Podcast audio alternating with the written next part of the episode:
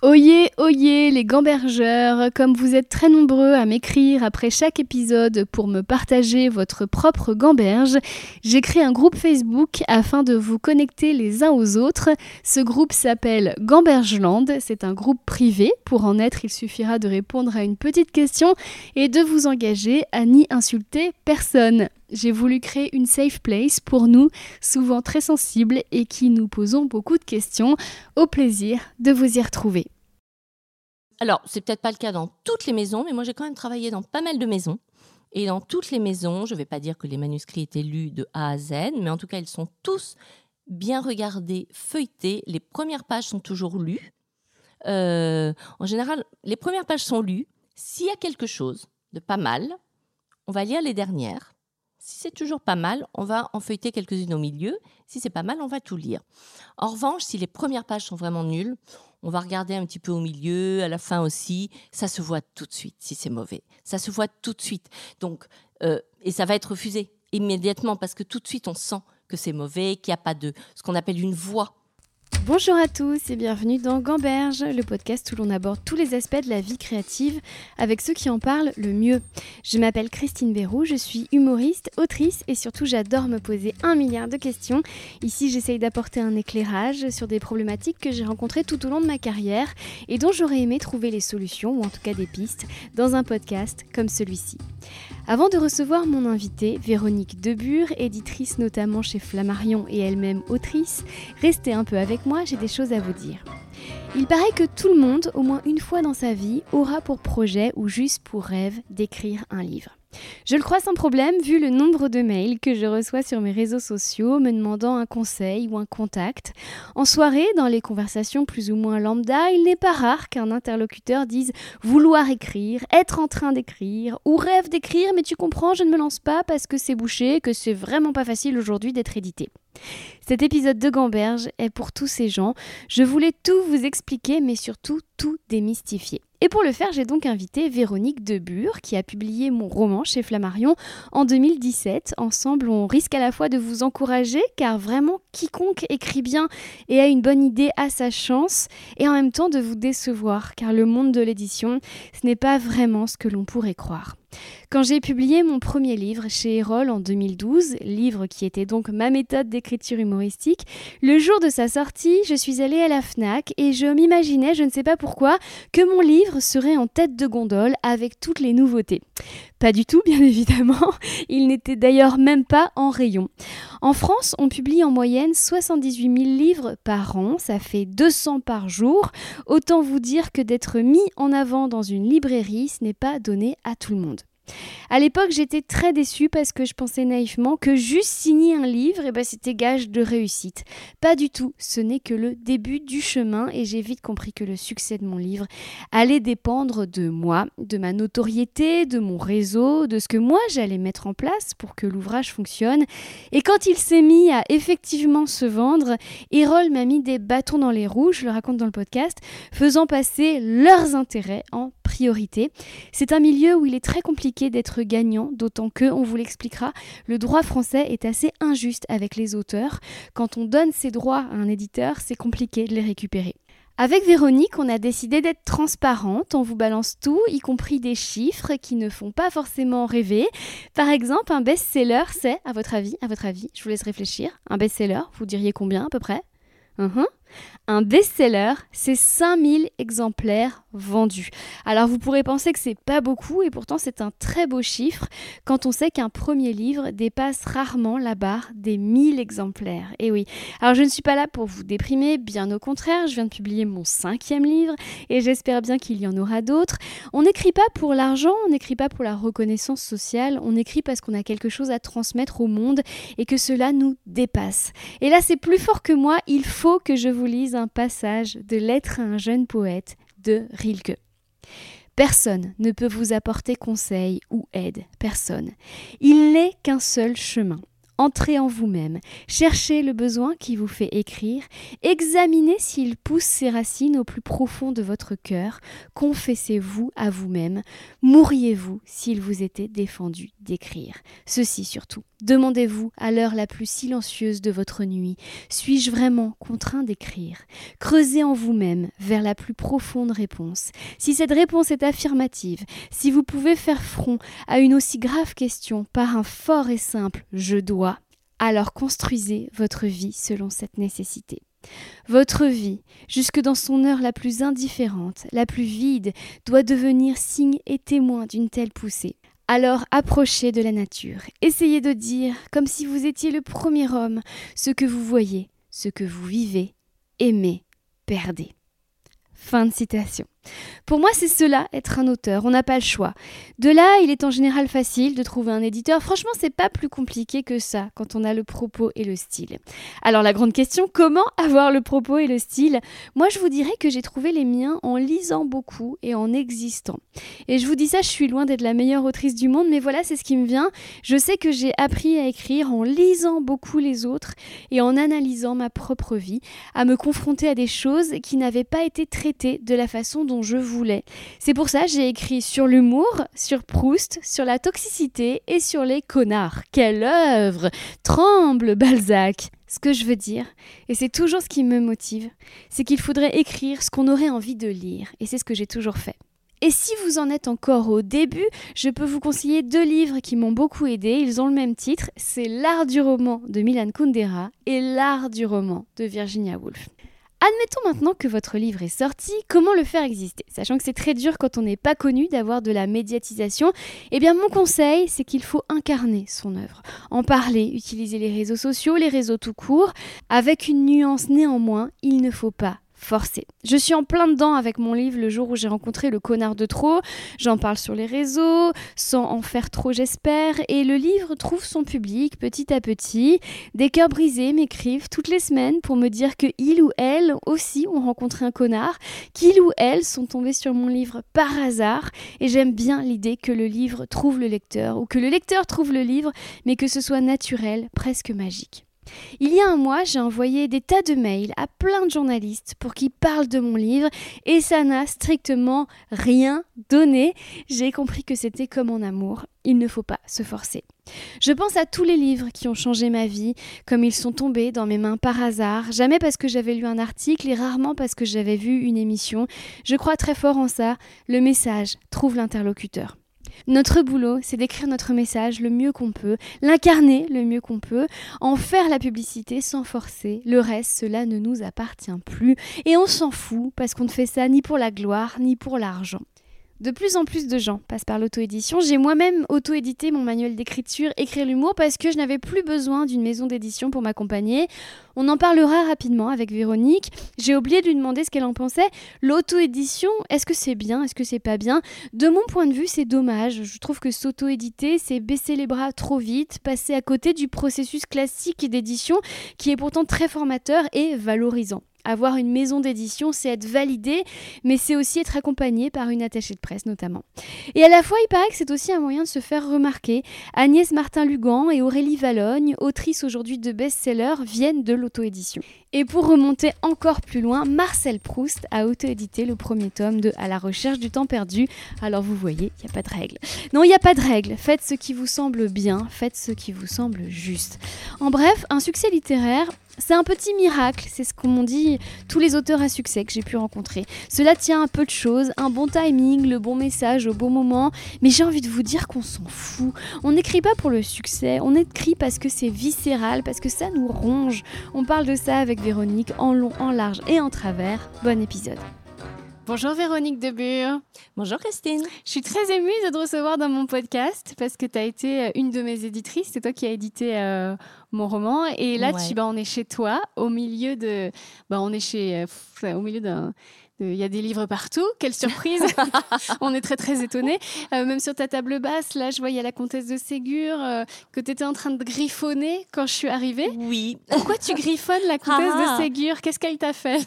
Alors, elle ne m'a rien fait. Euh, je suis en train de la redécouvrir. En fait, j'avais évidemment lu, ou plutôt ma mère m'avait lu tous les livres de la bibliothèque rose de la comtesse de Ségur quand j'étais petite. Et, et, après, je ne l'ai jamais relu, je ne l'ai jamais lu à mes enfants sans doute pour des idées un peu euh, arrêtées. Je n'ai eu que deux garçons et pour moi, c'était plus des, des, romans pour des petites filles. Ce qui est sûrement un petit peu bête, mais Donc je ne l'avais jamais relu. Et, là, je suis en train de découvrir qui était cette comtesse, qui n'était pas si lisse, qui, était, qui était une sacrée bonne femme. Et euh, en fait, j'ai une raison très précise de, de me plonger dans l'univers de la comtesse de Ségur, mais c'est encore confidentiel. Ah, c'est un projet littéraire. à chaque fois que je te vois, tu as un nouveau projet littéraire. Oui, alors ils n'aboutissent pas toujours. C'est le propre des projets littéraires. Mais tout le monde a un projet littéraire. Tout le monde, tu crois? Il paraît qu'il y a une légende qui dit que tous les Parisiens ont un roman en préparation dans leur tiroir. T'as jamais les entendu? Parisiens particulièrement. Bah ouais, bah les bobos quoi. Tu sais que tout le monde tout le monde écrit, tout le monde pense pouvoir écrire. Alors c'est très bien, c'est très bien d'essayer, mais ça crée beaucoup de déception.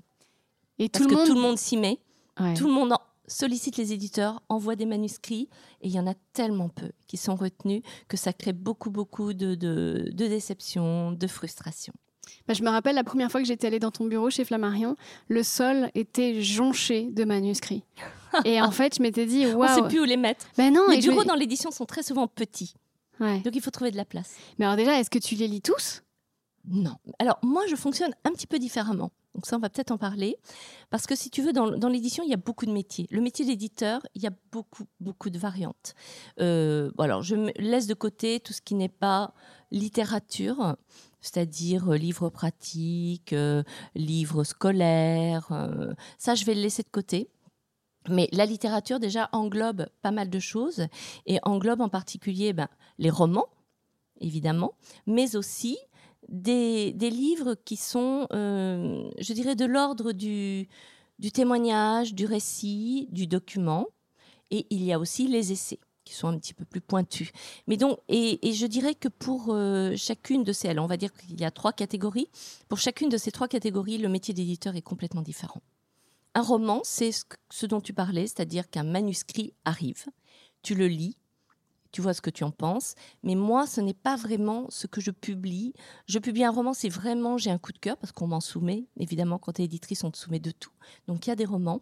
Euh, je préviens toujours les gens, attention, je ne suis pas éditrice de romans à la base, mais je regarde toujours. Et si je pense qu'il y a quelque chose, euh, soit je m'investis moi et vraiment je vais le publier, je vais me donner parce que j'ai un coup de cœur, soit si je pense qu'il y a quelque chose mais que je ne me sens pas à même de le faire parce que c'est pas vraiment mon métier d'éditer des romans, je vais le confier, le faire lire à une éditrice ou un éditeur qui fait du roman et qui fait que ça. Mais alors, euh, il y a énormément de gens qui veulent publier des livres, c'est le rêve de beaucoup de monde. Euh, c'est-à-dire que si une personne n'a pas de contact, habite au fin fond du Cantal et tout d'un coup a une velléité littéraire, écrit un manuscrit, s'il l'envoie à Flammarion, quelles sont les chances qu'il soit lu? Il sera lu. Alors, je ne vais pas dire, je vais être très honnête, je vais dire, il sera regardé. Il y a un service des manuscrits, c'est pas le cas dans toutes les maisons d'édition, mais dans la plupart des maisons quand même, il y a un service dédié. Donc il y a évidemment Là, tu as vu mon bureau où il y avait des manuscrits par terre, mais il n'y en avait pas tant que ça. Dans un service des manuscrits, il y en a partout. Il n'y a que ça. Vous recevez combien de manuscrits à peu près par, par semaine? T'as pas les chiffres? J'ai pas les chiffres. J'ai pas les chiffres. Je, je, les ai sans arrêt pour tout dire, mais je ne sais pas pourquoi je ne retiens pas. Ah, c'est que t'as pas envie de savoir dans Je ne retiens pas. Voilà. Et parce que encore une fois, je suis moins concernée par les manuscrits tout prêts, tout faits qui arrivent. Moi, je vais plus chercher, solliciter des gens pour leur demander de raconter leur histoire ou d'écrire sur un thème donné. Et pourquoi tu vas chercher je, je, me fais l'avocat du diable. Hein. Pourquoi tu vas chercher alors que tu reçois déjà beaucoup? Je reçois pas tant que ça, quand même. Moi, personnellement. Euh, je vais chercher parce qu'en fait, pour tout te dire, moi j'ai envie de, publier les livres que j'aimerais lire, que j'ai envie de lire et que je ne vais pas forcément trouver. Et, euh, et ça vaut d'ailleurs aussi pour mon activité d'auteur. Je vais avoir envie d'écrire des livres que j'aimerais lire et que je ne trouve pas. Et, et donc, qu'est-ce que tu fais dans ces cas-là? Ce sont en général des, des soit c'est un document, c'est une thématique qui m'intéresse. Je voudrais lire quelque chose d'accessible euh, sur le sujet je ne trouve pas. Et donc, je vais me dire qui pourrait écrire, qui aurait la légitimité pour écrire sur ce sujet. Et je vais chercher. Je vais chercher, si je trouve quelqu'un, je vais solliciter la personne. Ça crée de toute façon une rencontre. Après, il y a un livre où il n'y en a pas derrière. Mais ça crée une belle rencontre. Et moi, c'est ce que j'aime dans ce métier, c'est la rencontre. Et euh, autrement, ça va être quelqu'un que je vais entendre, et ça, on est très nombreux à faire ça, euh, que je vais entendre à une émission de radio, de télévision, où je vais lire quelque chose dans la presse, quelqu'un qui va raconter un événement qui lui est arrivé ou une histoire plus générale sur sa vie. Et là, je vais me dire, oh là là, cette personne-là est super intéressante, il faut lui faire écrire quelque chose. Alors je vais chercher, je vais voir si cette personne a déjà écrit oui ou non, et si oui, quoi. Et, euh, et, je vais solliciter la personne, si possible en ayant une idée à lui proposer, mais parfois sans en avoir, simplement. On va se rencontrer en général autour d'un verre, je fais toujours mes premiers rendez-vous autour d'un café. Et euh, on va se rencontrer, on va discuter, et une idée va émerger, ou pas. Et là encore, qu'il y ait une idée qui émerge, qu'il y ait un livre derrière, peu importe, j'ai envie de dire, c'est une belle rencontre. Bon, après, il faut aussi qu'il y ait un certain nombre de rencontres qui, se, qui aboutissent à des livres, sinon je ne peux plus faire mon métier. c'est comme chercher l'amour, en fait. Hein. tu fais des rencarts. ouais, c'est un peu ça. C'est un peu ça, effectivement. Mais je pense que, tu sais, on dit beaucoup que l'éditeur et, son auteur forment un couple. Alors, c'est un couple parfois éphémère, hein, le temps d'un livre. Parfois, ça peut durer plus longtemps, ça peut durer des années. Et euh, donc, effectivement, il y a quelque chose de l'ordre de l'amour. Alors, de plein de sortes d'amour. Il y a, y a aussi y a, l'amitié qui se dessine, il y a de l'amour maternel, parce qu'on est un peu une maman, il y a de la psychologie, on est un peu le thérapeute parfois de, l'auteur. On, a beaucoup de casquettes finalement. On est la maîtresse d'école aussi. Mais dans tout ça, il faut qu'il y ait de l'amour. Il faut qu'il y ait de l'empathie. Et pour qu'il y ait de l'empathie, il faut quand même qu'il y ait un minimum d'amour. Voilà, même si encore une fois, c'est éphémère. Il y a de très belles histoires d'amour qui ne durent pas. Ouais, dis donc, euh, j'ai un milliard de questions qui me viennent, mais déjà là, tu me parles d'amour, tu me parles de personnalité, tu me parles de propos, mais l'écriture, parce que j'imagine que quelquefois, tu as dû avoir des coups de foudre humains, et puis derrière, tu reçois le texte. C'est le problème. Et soudain, c'est le drame. Le problème, c'est que effectivement, dans mon cas, comme je vais aller solliciter des gens qui souvent n'ont jamais écrit, et donc ils ne vont pas savoir forcément construire un livre, ils vont pas avoir forcément la plume qu'il faut, le style.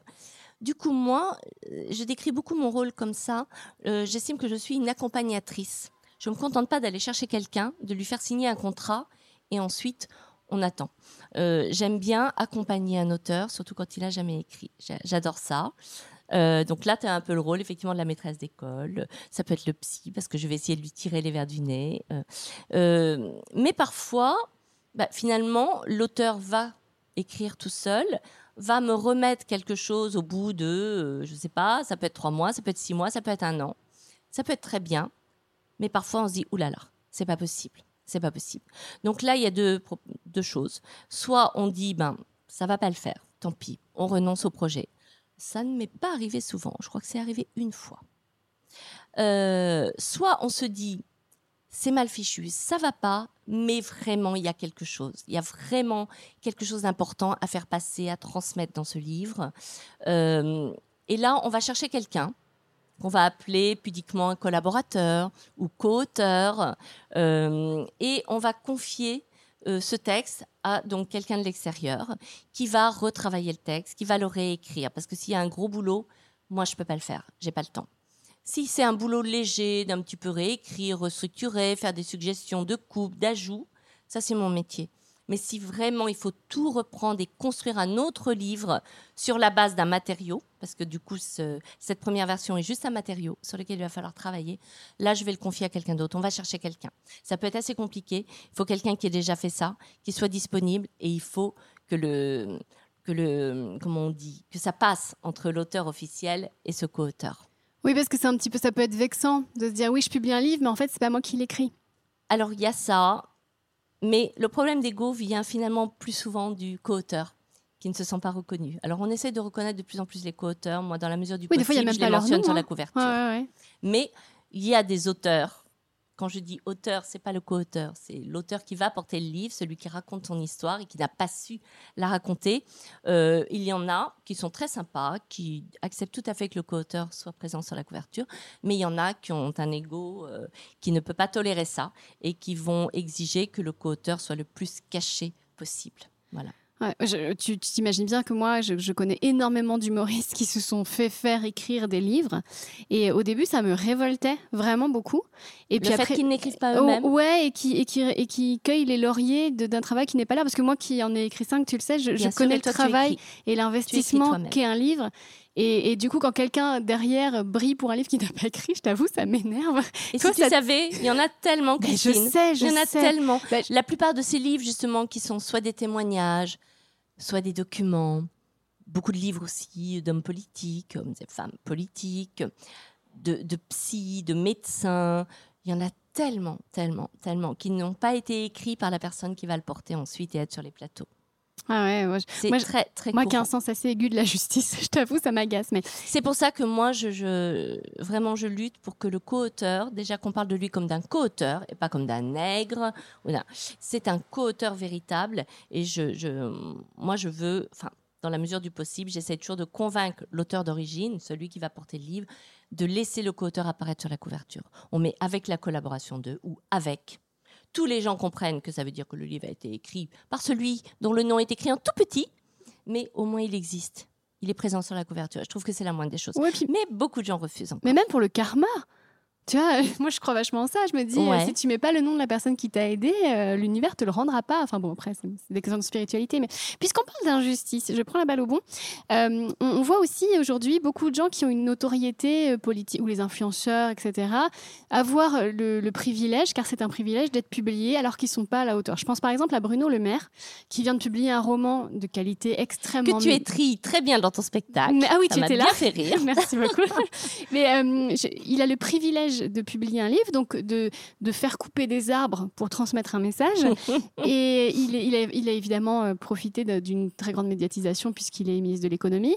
Et son livre est mal écrit et, euh, et- et défend des idées euh, d'un autre âge.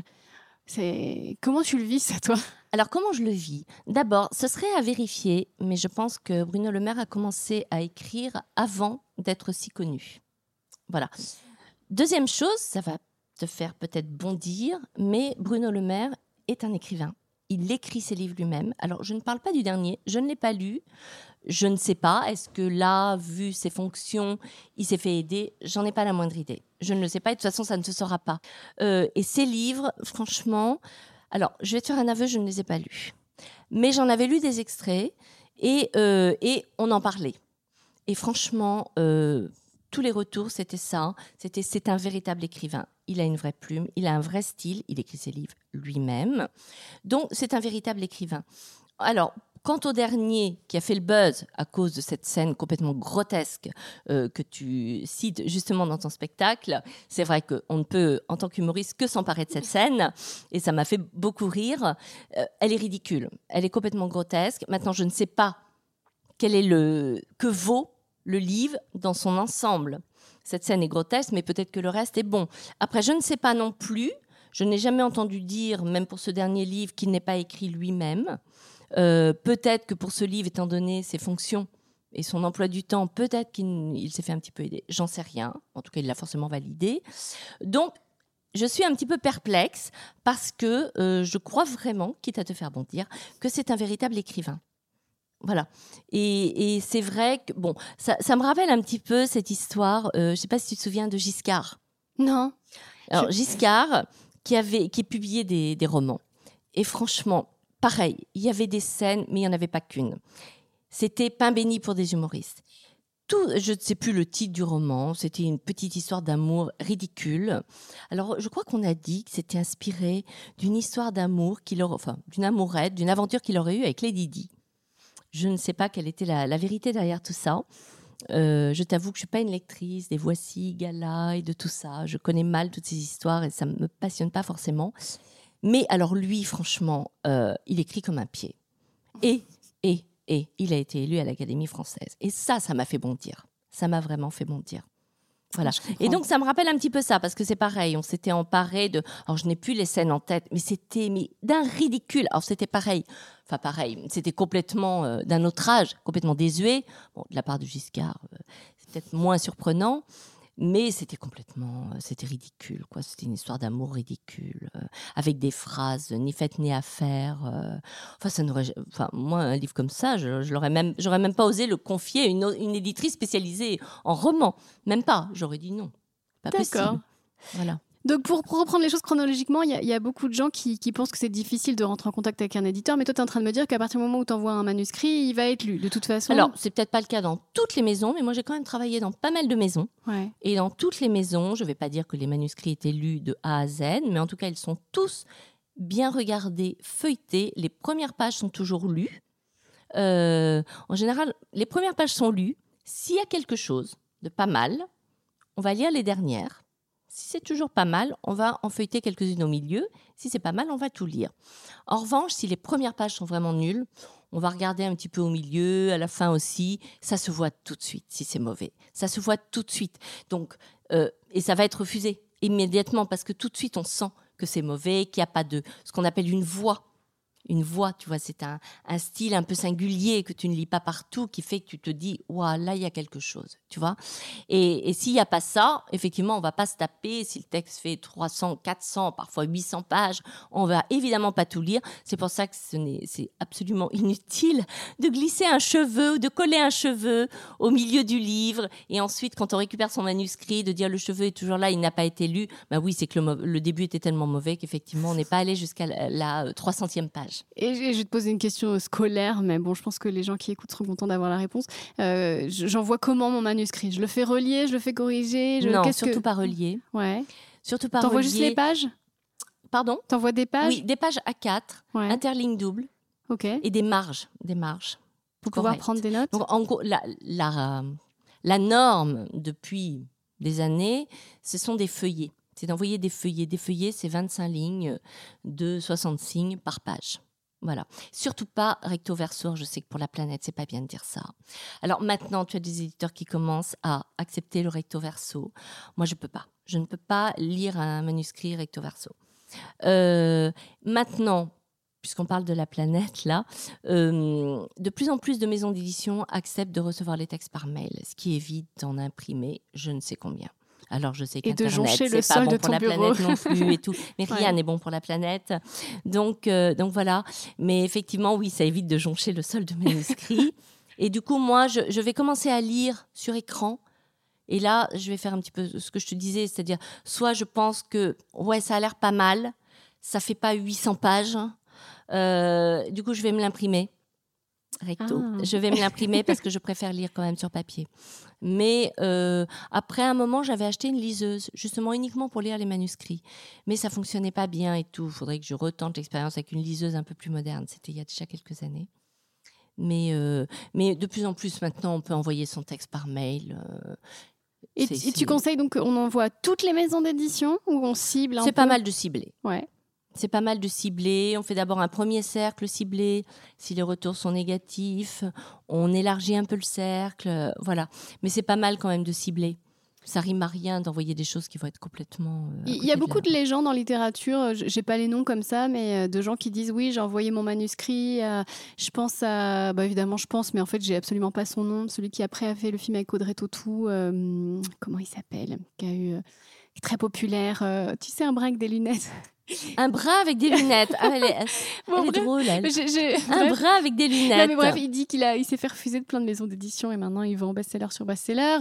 Euh, c'est quand même une histoire qu'on entend souvent. Euh, euh, alors comment ça se fait? Ça veut dire que il faut persévérer. si tu veux, il y a, il y a quand même, il faut pas oublier que c'est un métier bourré de subjectivité, bourré d'affectif, et il existe ce qu'on appelle le coup de cœur.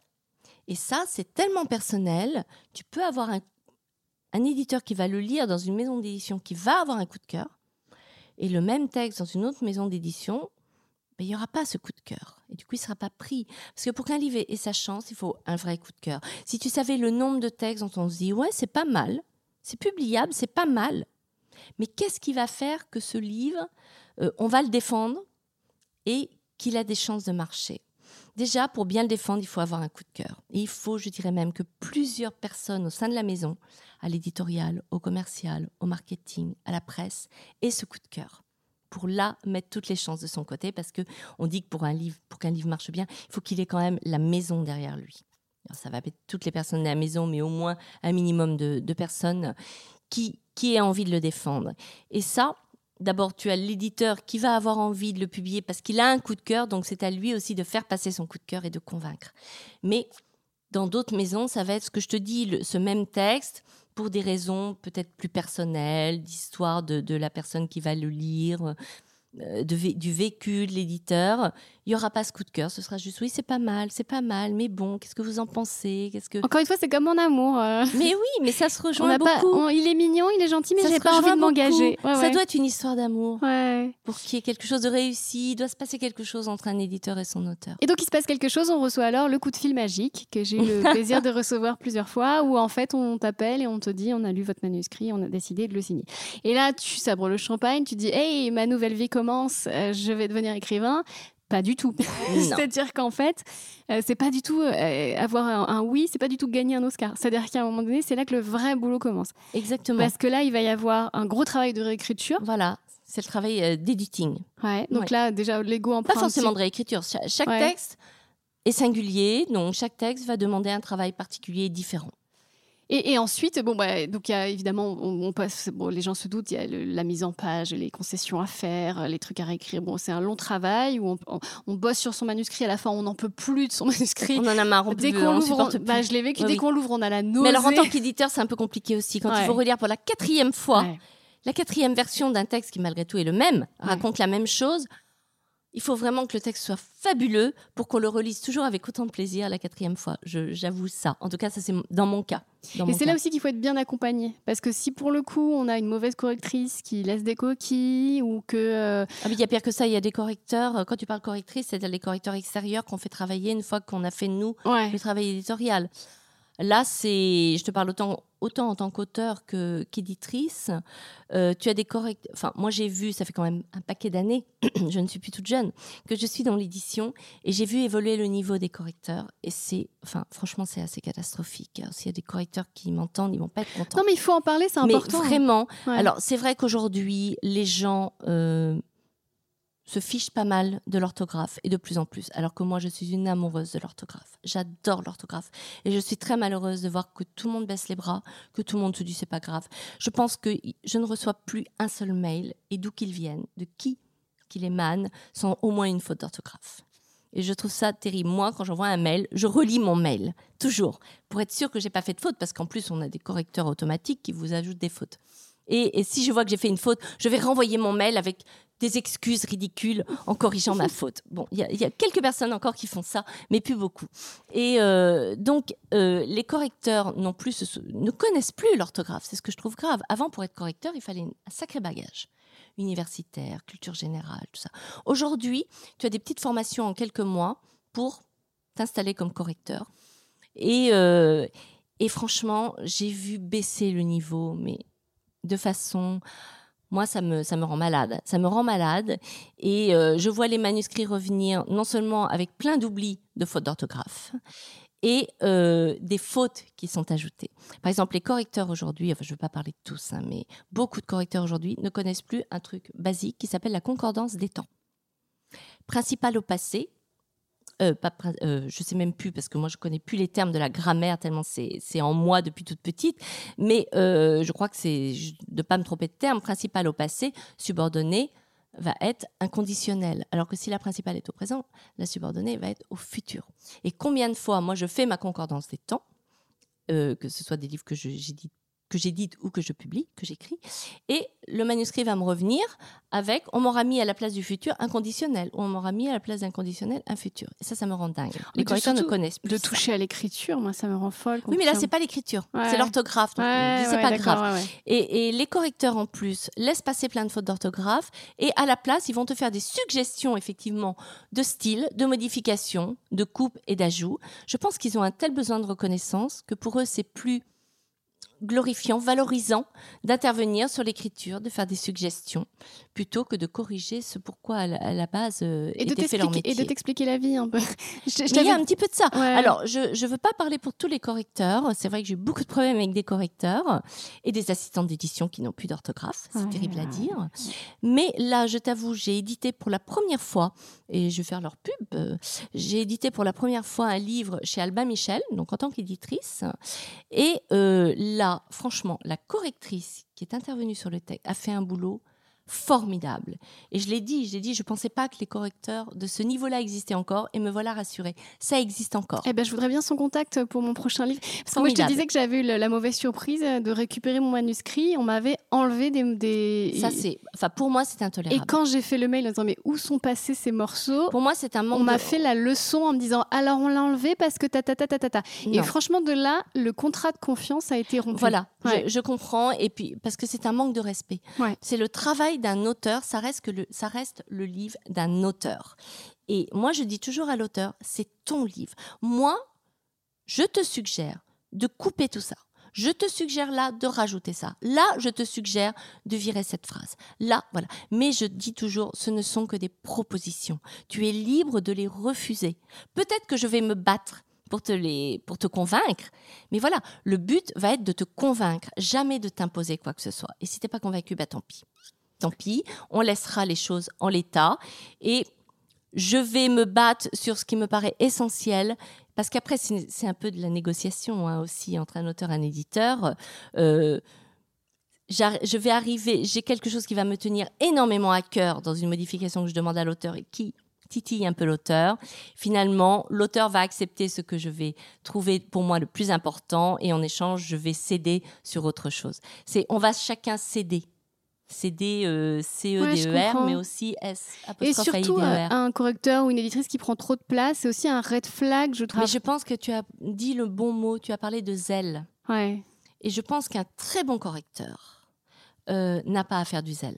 Mhm. Très bon correcteur, il connaît son métier, il va à l'essentiel et il peut lui arriver, je te, cite cette correctrice d'Albin Michel, il peut lui arriver de faire des suggestions, de proposer des coupes, proposer des aménagements, et parfois vraiment de façon extrêmement intelligente et évidente. Enfin, je veux dire, c'est, ce n'est pas du zèle, c'est du bon travail.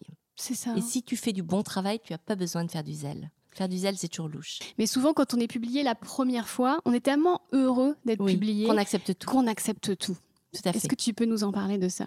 Oui, alors euh, c'est vrai que quand on nous dit, et ça je l'ai vécu en tant qu'auteur, quand on nous dit qu'on va, nous, qu'on va être publié, quand tu as le fameux coup de fil qui t'annonce on le publie, c'est tellement un rêve, c'est quelque chose, tu pensais ne jamais pouvoir accéder à ce rêve, et du coup tu vas te faire toute petite, tu vas être tellement contente que tout va être formidable, tout va être formidable, et même des choses tu vas avoir un petit doute, ça va pas forcément te plaire, mais tu vas trouver ça formidable parce que tu ne connais pas.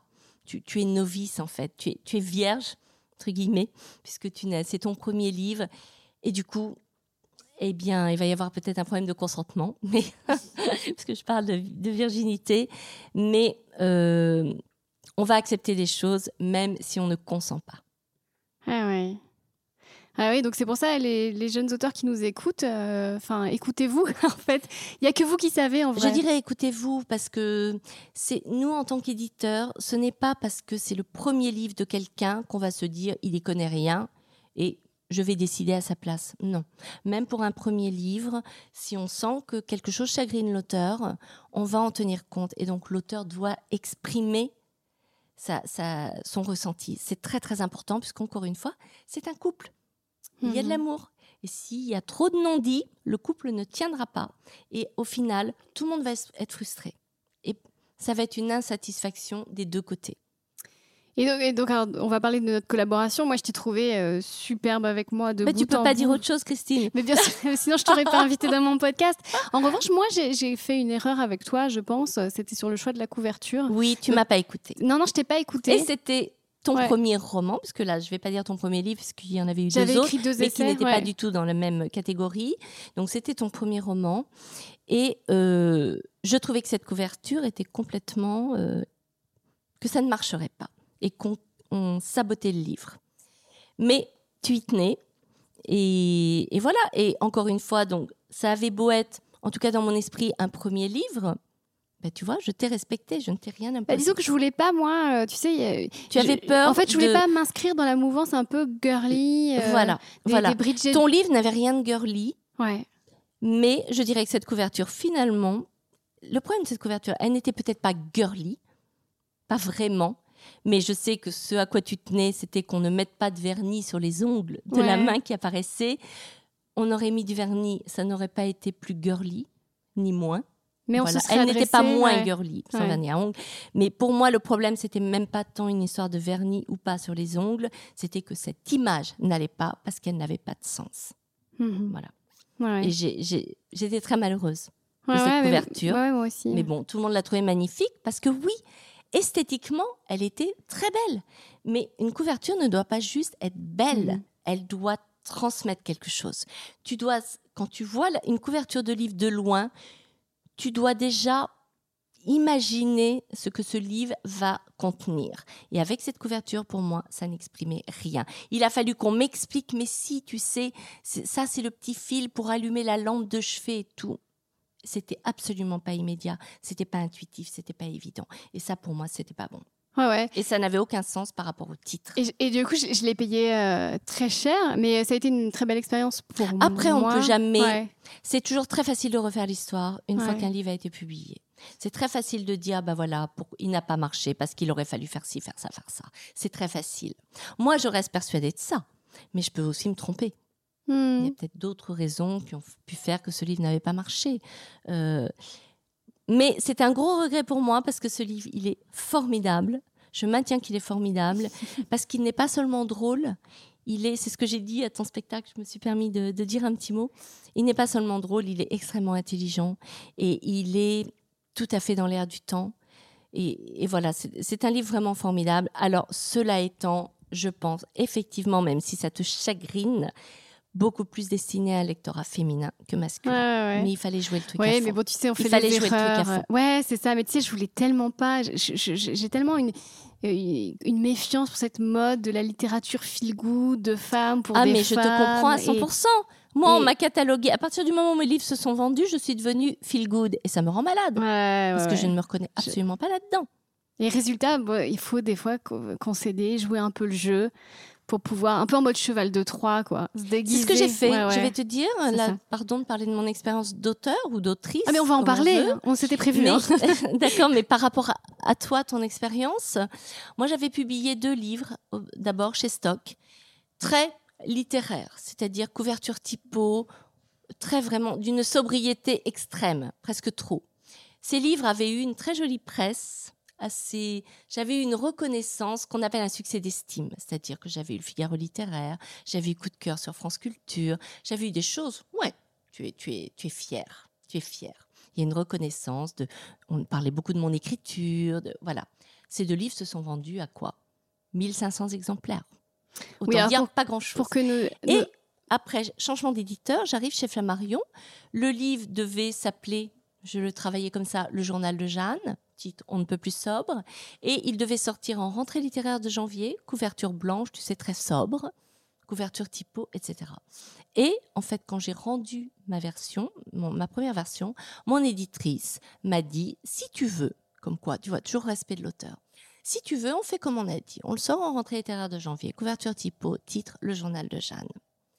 Mais je pense que ton livre a un potentiel commercial. Donc je te propose une couverture illustrée et comme titre, c'est pas moi qui ai trouvé mon titre, c'est mon éditrice, et comme titre, un clafoutis aux tomates cerises. Autant dire qu'on était complètement dans une autre catégorie. Sur le moment, j'ai fait gloops, j'ai même fait burk. Hmm. On est plein quand même de préjugés et Ah oui, là, ça fait vraiment. Et euh, puis après, j'ai réfléchi. Je me suis dit, j'ai fait deux livres, effectivement, très classe, euh, mais j'en ai pas vendu. Et au bout d'un moment, quand tu écris, tu vas pas me dire le contraire. Tu as envie que ce soit un partage. Et tu as envie d'être lu, pas seulement d'avoir des jolis papiers dans une jolie presse. Et donc, j'ai fini par dire, allez, ok, va pour un clafoutis aux tomates cerises. Je me suis un peu bouché le nez au début quand même. Et va pour une couverture illustrée. J'ai suggéré un dessin, j'ai dessiné un truc, et voilà. Et on ne sait pas si c'est ça qui a tout changé, mais on ne sait pas, là encore, ce que ça aurait donné s'il était sorti en rentrée de janvier, couverture typo, le journal de Jeanne, et avec une mise en place bien plus faible, ce qui compte aussi. hmm. Euh, bah voilà, il est sorti mi-février avec une couverture illustrée, un tomates cerises, et on a fait un carton. Ah oui, gros, gros, gros best On a fait un carton.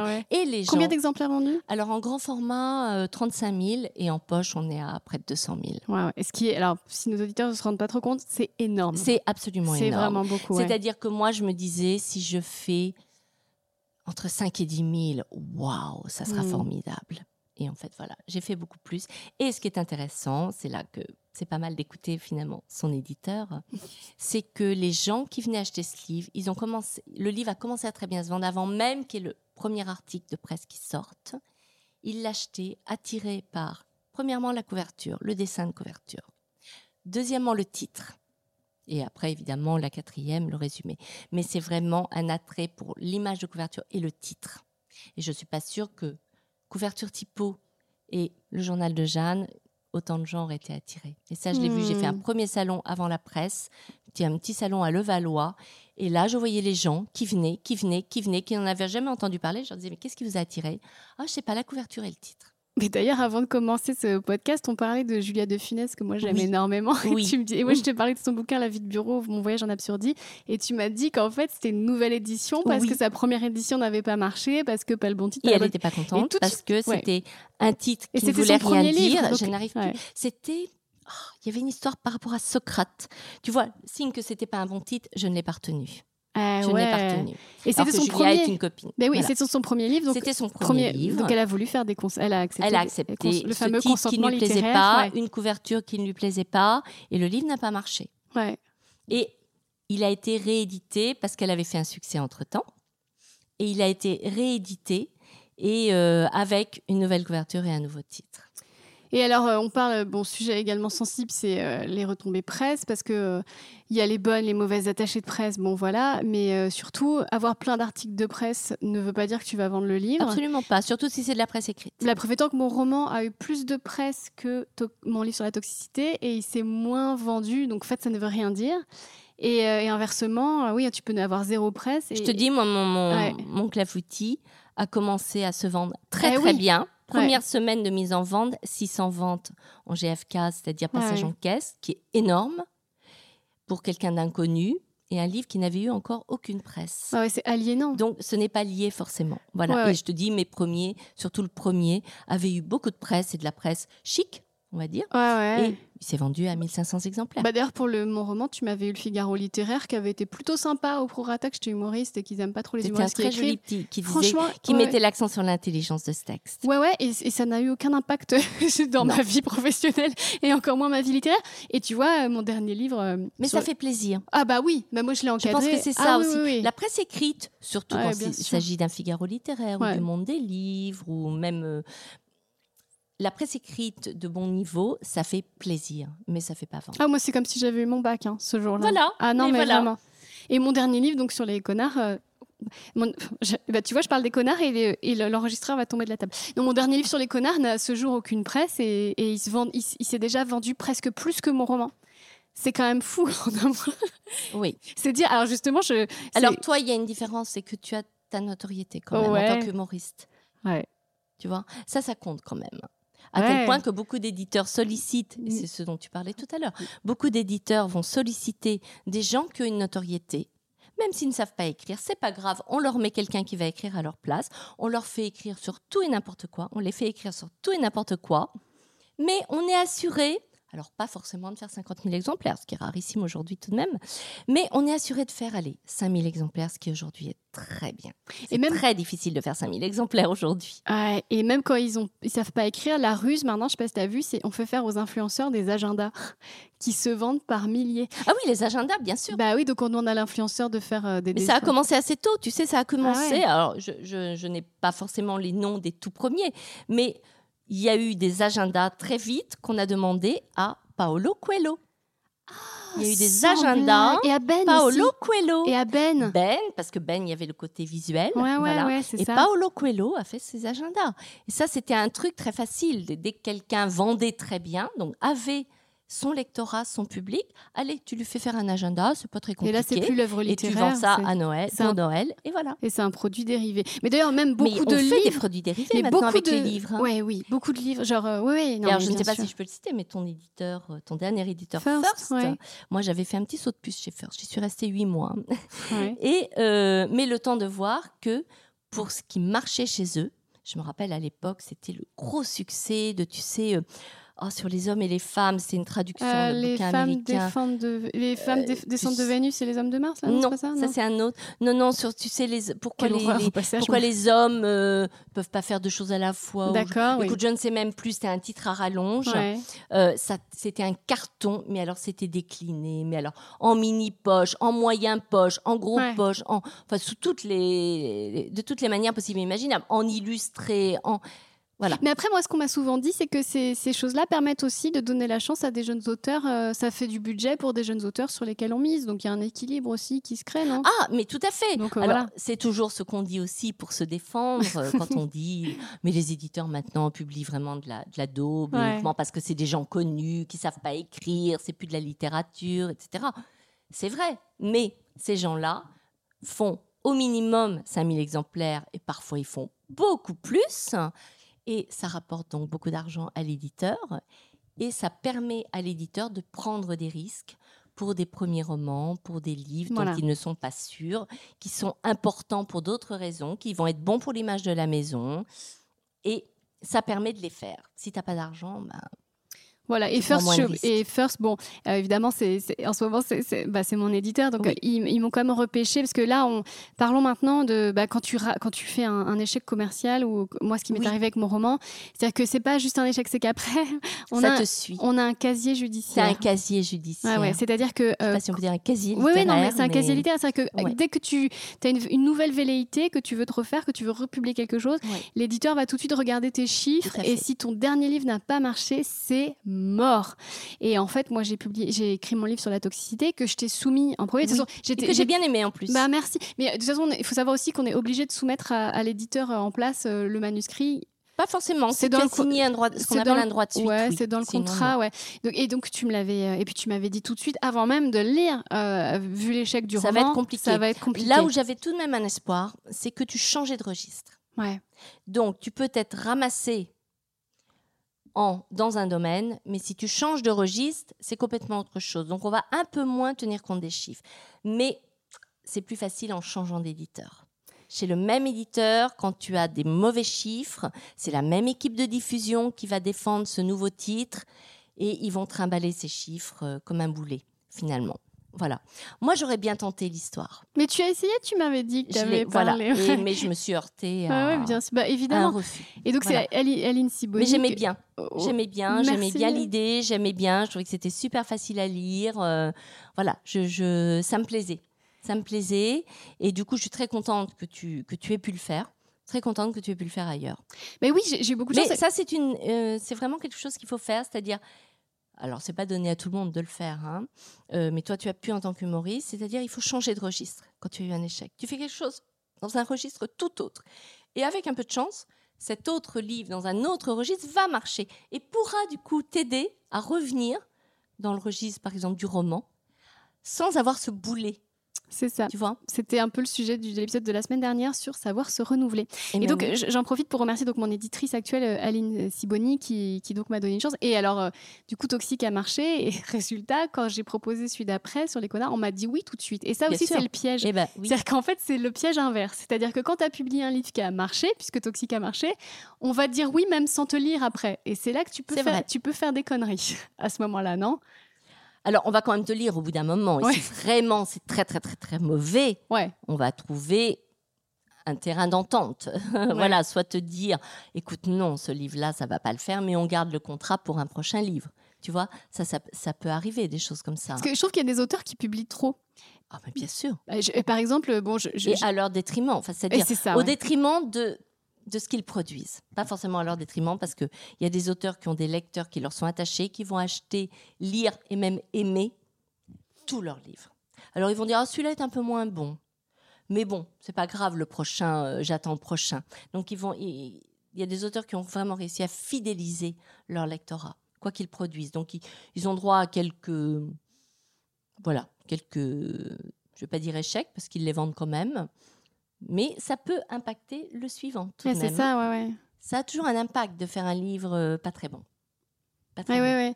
Mais il y en a qui ont un rendement impressionnant. Je, je pense à Amélie Nothomb, par exemple. Oui. Je trouve que c'est bien tout le temps. Bah, je sais pas ce que tu en penses. Alors j'en pense pas.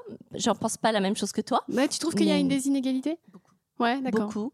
Alors je trouve. Tu penses qu'elle devrait publier moins? Je dirais pas qu'elle devrait publier moins, mais ça peut peut-être aller avec. Je trouve qu'elle devrait beaucoup plus travailler ses textes. Je pense que son éditeur ou son éditrice ne la fait pas retravailler parce que c'est Amélie Nothomb et voilà. C'est toujours bien écrit, mais je trouve que franchement, euh, elle a quelque chose moi qui me frappe, Amélie Nothomb. J'ai lu énormément de ses livres. J'avoue que maintenant, je, je les achète moins parce que je suis toujours déçue. Elle a toujours des débuts, mais absolument flamboyants, formidables, formidables. Et puis après, ça baisse. Et c'est et c'est pas bon. Et franchement, c'est pas bon. Voilà. Mais les débuts sont toujours formidables. Et c'est là que je me dis, mais quel gâchis Si elle travaillait un peu plus, mais si on lui demandait aussi, si, on exigeait d'elle de travailler un peu plus. En plus, je, pense, je crois qu'elle est vraiment très sympa. Et je vois pas pourquoi elle refuserait. Euh, eh bien, alors encore une fois, je ne sais pas comment elle fonctionne avec son éditrice. Est-ce qu'on lui demande de retravailler? Est-ce qu'elle retravaille? J'en sais rien. Mais je pense vraiment, si elle travaillait je dirais, les deux tiers de ses bouquins, comme elle a travaillé le premier tiers, ce serait formidable à chaque fois. Moi, je ne hmm. trouve pas que ce soit formidable à chaque fois. Loin de là. Mais parce qu'on s'endort aussi. Je dis on alors que je suis pas du tout vendeuse de best-seller, mais je projette dans le futur. Si jamais. tu as raison. Oui, non, il très important. C'est la loi de l'attraction. Se projeter de façon positive. Mais, tu sais, moi, je connais beaucoup de. Enfin, je, connais beaucoup de, gens qui écrivent beaucoup et qui vendent beaucoup. Je, cite toujours le même parce qu'il s'en fout que je cite oui, dans je les podcasts. C'est Bernard. Voilà. Mais, je, vois Bernard. Il est dans Bernard Werber, donc il est dans une espèce de facilité. J'écris, je vends. J'écris, je vends. j'écris, je vends. Et à un moment donné, pourquoi ces gens-là se remettraient en question, tu vois? Bah oui c'est leur, c'est leur, euh, c'est leur gagne-pain. Ils ont, ils n'ont plus rien à prouver. Malheureusement, je pense que c'est triste de ne plus rien avoir à prouver parce que tu n'es plus poussé. C'est faux parce que maintenant il fait, il fait, du spectacle. Je pense que le fait qu'il monte sur scène maintenant. Mais c'est pour ça, c'est justement pour se remettre en danger. Ouais. C'est se remettre. Au bout d'un moment, je pense que quand même, quand ça ronronne trop, quand c'est trop facile, tu as besoin de te mettre un petit peu en danger. Tu as besoin de voir un petit peu ce que tu vaux en dehors de, de cette facilité.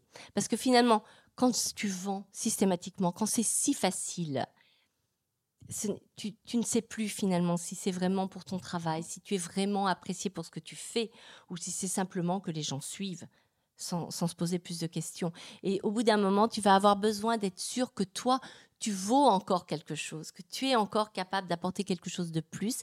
Et donc, bah, tu vas te remettre en question. Et du coup, tu vas te mettre en danger et tu vas trouver un autre secteur. Alors, tu es toujours dans la création, dans la créativité, puisque c'est ton domaine. Mais c'est bien. Faut te remettre, il faut te mettre en danger, je pense. Ah, la mise en danger, tu vois, c'est peut-être ça qui manquait à notre épisode de la semaine dernière sur savoir se renouveler. Je pense que quand tu n'as pas le choix de te renouveler, tu es obligé de te renouveler, en fait. Hein. Qu'est-ce que tu veux dire quand tu n'as pas le choix de te renouveler? Bah, Que le succès n'est plus là, ah que tu ne t'amuses plus, que tu es plus, habité. Quand tu t'amuses plus. Ouais. Quand tu t'amuses plus. Parce que franchement, quand on écrit, c'est très très rare qu'on gagne notre vie ou qu'on la gagne bien uniquement en écrivant. Ah oui, ça aussi c'est un mythe que je voulais faire tomber avec toi. C'est que souvent quand on va signer, moi tu sais la Ça y est, je deviens écrivain, j'arrête tout. Mais oui. Combien de fois je l'ai entendu, je bah dis surtout pas. Bah non. Mais surtout pas. Parce qu'on va parler d'argent. Euh, euh, moi, j'ai aucun, j'ai aucune, aucun problème à donner mes chiffres. Genre, pour euh, le jour où j'ai réalisé que la personne toxique, c'était moi, j'ai reçu une avance de 5000 euros. Oui, ce qui est déjà une très bonne avance. Ouais, c'était une bonne avance. Et en fait, je, touche des droits juste maintenant, puisqu'avant que je vende jusqu'à 5000, il a fallu que le livre soit réédité. Et c'était pas dit que ça soit réédité. Il y a très peu d'argent et de très peu de, livres qui, qui, qui, seront rentabilisés. Et c'est seulement maintenant que je touche des droits, puisque ça y est, j'ai vendu plus que la. Voilà, tu as amorti ton avance. Voilà. Et pour mmh. mon livre sur les connards, j'ai reçu une avance de 6 000 euros. J'avais, mmh. je suis montée en gamme. Et là, avant que je vende pour 6 000 euros de livre, il va se passer au moins un an. Donc, euh, je ne vais pas euh, toucher Alors après, je ne sais pas, mais ton livre peut être pris en poche. Oui. Ce qui va venir grossir, euh, après, tu accélérer ton amortissement. Tu peux vendre des conférences avec. Tu peux en fait créer un business sur ton livre. Mais, tu, mais tu vois. Surtout toi qui as une dimension saine. Mais ce que je veux dire, c'est que tu peux pas effectivement euh, faire un salaire sur un livre. Et d'ailleurs, je t'ai dit l'autre jour, euh, je viens de toucher 50 euros de droits sur mon roman. C'est la première fois que je touche des droits. Moi, j'avais touché avec vous, c'est pas pour critiquer, j'avais, vous m'aviez donné une avance de 1000. C'est-à-dire que ça y est, je vais seulement de vendre plus pour penser. Et il est sorti en 2000... 2018 17, je crois. 17 ou 18. Ouais, 2018. Donc, tu vois, donc vraiment, les gens qui nous écoutent, si vous pensez qu'on peut faire de l'argent avec la littérature... Surtout pas, ne comptez pas là-dessus, n'arrêtez pas tout. Parce que je t'assure, je l'ai entendu plusieurs fois. Ah, c'est bon, maintenant, j'ai décidé de vivre de, de, de ma plume. J'arrête tout. Mon ah Dieu, mais vous allez vous retrouver sous un pont. Ne faites pas ça. Et même un livre qui cartonne, Donc là, je peux parler aussi de mon expérience. J'ai fait un livre qui a très très bien marché et qui continue de bien marcher en poche. Il est sorti en 2017. Tu commences, alors moi j'avais touché une petite avance de 4000 euros. Tu commences à toucher les droits, il faut que le livre ait un an d'exploitation ou six mois, je ne sais plus. Enfin, il faut qu'il y ait un minimum d'exploitation. Donc tu commences à toucher des droits quand même un an, un an plus tard, quand c'est pas un an et demi plus tard. Euh, moi, j'en ai touché vite, évidemment, puisque bah, j'avais eu une petite avance et qui s'est très bien vendue. Donc voilà. Et je peux te dire que ce livre, tu vois, en vendant 35 000 en grand format, euh, là je parle que du grand format, je pouvais quand même vivre, si j'étais pas trop gourmande, euh, pas loin de deux ans avec ça. Mais après, bon, puis après il est sorti en poche, il a cartonné en poche, donc ça m'a fait vivre encore, ça m'en fait encore vivre aujourd'hui si je suis pas gourmande. Voilà. mais tout ça s'arrête. Tout ça s'arrête. Euh, au bout d'un moment, tu vas toucher plus que 1000 euros, puis 500, puis 10 centimes, quoi. Donc, et c'est pas dit que le suivant va te rapporter autant. Ça marche pas comme ça. C'est pas parce que tu fais un succès que le suivant va faire un succès. Donc, ne jamais, il faut toujours continuer une activité à côté. Et surtout, même quand ça vend beaucoup, et là, je pense pas à Bernard, mais à d'autres personnes, quand on flambe, quand on a vendu beaucoup et qu'on se met à flamber, on est obligé d'écrire vite un autre. Et là, c'était, tu sais, euh, Francis Scott Fitzgerald qui devait écrire, écrire, écrire, et qui à la fin écrivait vraiment des choses merdiques, tellement il s'était habitué à un, rythme, un niveau de vie qui était au-dessus de. Mais voilà. Du coup, on se retrouve. En plus, on est prisonnier de notre niveau de vie, et du coup, on, on c'est, notre ça, ça vaut pour beaucoup de. Ouais, ouais. Il y, a beaucoup de cas comme ça. Ouais. Euh, avant de parler de ton, ton, ton propre parcours, j'aurais voulu parler de d'auto-édition. Parce que maintenant, Amazon euh, facilite beaucoup, on peut auto-éditer. Moi, mon manuel, euh, qui était par... donc mon fameux essai sur l'humour, qui se vend encore très bien, euh, j'avais été effarée par les marches qui étaient faites par mon éditeur de l'époque. Et du coup, j'ai décidé de récupérer mon texte. Ils m'ont pas rendu les droits, ils n'ont pas voulu me Du coup, j'ai tout réécrit. Ah oui, tu m'as raconté. Ouais, et je, je l'auto Extraordinaire, ton expérience, elle est assez unique, je pense. Ah oui, tu trouves? Ah oui, j'ai trouvé l'idée assez génial. Je me suis dit, elle leur fait une sacrée entourloupe. Bah oui, mais, tu as raison. Et, je trouve ça terrible d'être dépossédé de, de, Ah oui, ça m'a fait très mal. De son écrit. Ça a été horrible. C'est terrible. Et surtout, tu sais, au téléphone, bon, c'est rôle, hein, je leur dis, euh, euh, ça a pas été, ça a été très violent. Ils m'ont dit que, en gros, si j'étais ce que j'étais aujourd'hui, c'était grâce à eux que j'avais bien de la chance, qu'ils m'aient donné une chance en littérature, parce que sinon, je serais rien. Enfin, c'était très violent, ce coup de fil que j'ai eu pour récupérer. Oui, surtout que c'était un appel pour récupérer mon bébé. C'est-à-dire qu'en fait, j'appelle pour récupérer mon texte et je me fais humilier. Tu n'as pas de droit sur ton, ton texte. En fait, un livre, c'est un bébé, on le porte pendant des mois. Euh, c'est même parfois une, grossesse d'éléphant, tellement on le porte euh, longtemps.